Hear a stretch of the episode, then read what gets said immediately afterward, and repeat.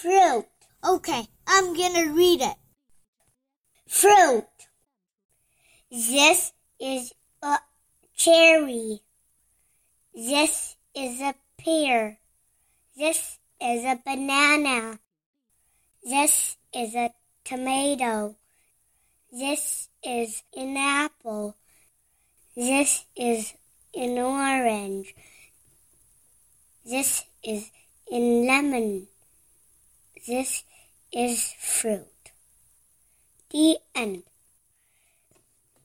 By Focus Question, where can you find fruit?